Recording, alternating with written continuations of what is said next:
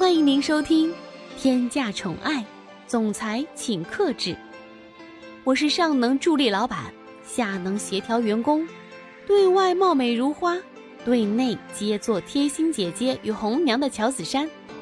打工人不易，记得订阅专辑并分享与点赞哟。第五十一章寻死。这一巴掌打得蒋泽旭稍微回过神来了，脸上带着愣怔的表情看着苏千玉，脑袋里也是一片空白。此时，苏千玉衣衫不整的躺在沙发上，脑袋偏过来就是不看蒋泽旭，眼眶里充满了泪水，仿佛下一秒眼泪就要滑落出来似的。手臂上还有几道因为刚才的撕扯而泛红的痕迹。怎么看都是一副楚楚可怜的模样。蒋泽旭已经不知道该怎么办才好了，两个人就保持着这样的姿势，过了好几秒之后，蒋泽旭才回过神来。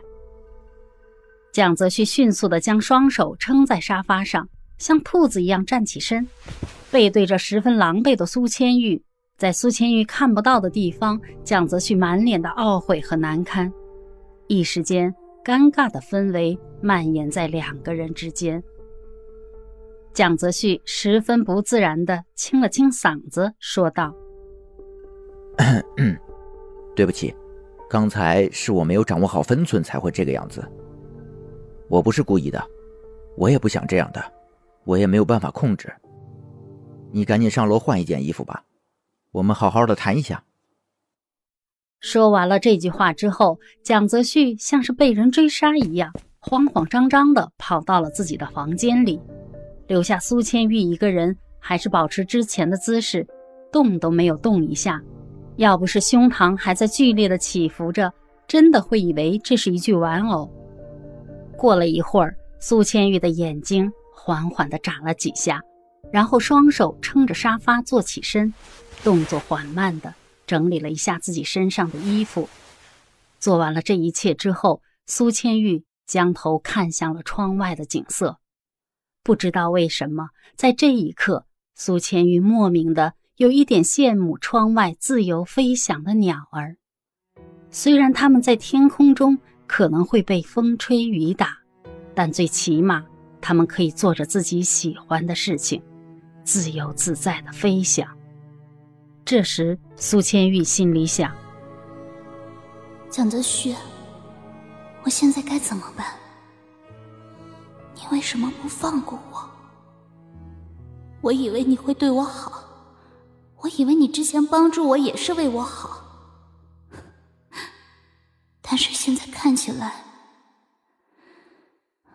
好像这一切都是我想多了。”苏千玉小巧的嘴巴发出一声声的叹息，里面充满了无奈。过了一会儿，苏千玉蹒跚的站了起来，双手扶着旁边的扶手，缓缓的上了楼梯，回到房间，换下了身上破碎的衣服。苏千玉来到了浴室，将浴缸灌满了水，修长的腿伸了进去，整个身子也随之坐了进去。说真的。有那么一瞬间，苏千玉真的想要了结自己，将脑袋埋在水里面的苏千玉想着：我要是现在就死了，会怎么样呢？蒋泽旭会不会后悔？活在这个世界上有什么意思呢？来的时候是一个人，现在……本来苏千玉一个人待在浴缸里倒也还好，但谁知道浴室的门突然被打开了。苏千玉还没来得及抬起头来看看到底是谁打开了浴室的门，就感觉到了自己的手臂上突然传过来一种力气，将自己从浴缸里拽了出来。苏千玉根本还没有回过神来，喉咙突然一阵干涩，接着从他的嘴里传出来一声声的咳嗽。还没来得及反应，自己已经被横抱起来了。蒋泽旭赶紧从旁边拿了一条毛巾，看都没看，直接往苏千玉的身上擦。可能也是因为有点生气，他从没想过苏千玉会有这种行为，所以手上的动作一点也不轻。蒋泽旭十分不客气地说道：“苏千玉，你知不知道你现在到底在干什么？你是想要把自己溺死吗？你不爱惜自己的生命，还有很多人爱惜。难道就是因为我今天对你做的事情，你才会这个样子？你为什么不好好爱惜自己的生命？”蒋泽旭不说这句话倒还好，苏千玉已经很委屈了。这句话就像是一个开关。要苏千玉将心里憋了很久的委屈全都发泄出来。苏千玉的手用力一挥，原本搭在自己脑袋上的毛巾就被挥掉了。一双美丽的眼睛愤怒地看着蒋泽旭，不用多说，从眼神就可以看出苏千玉此刻的情绪。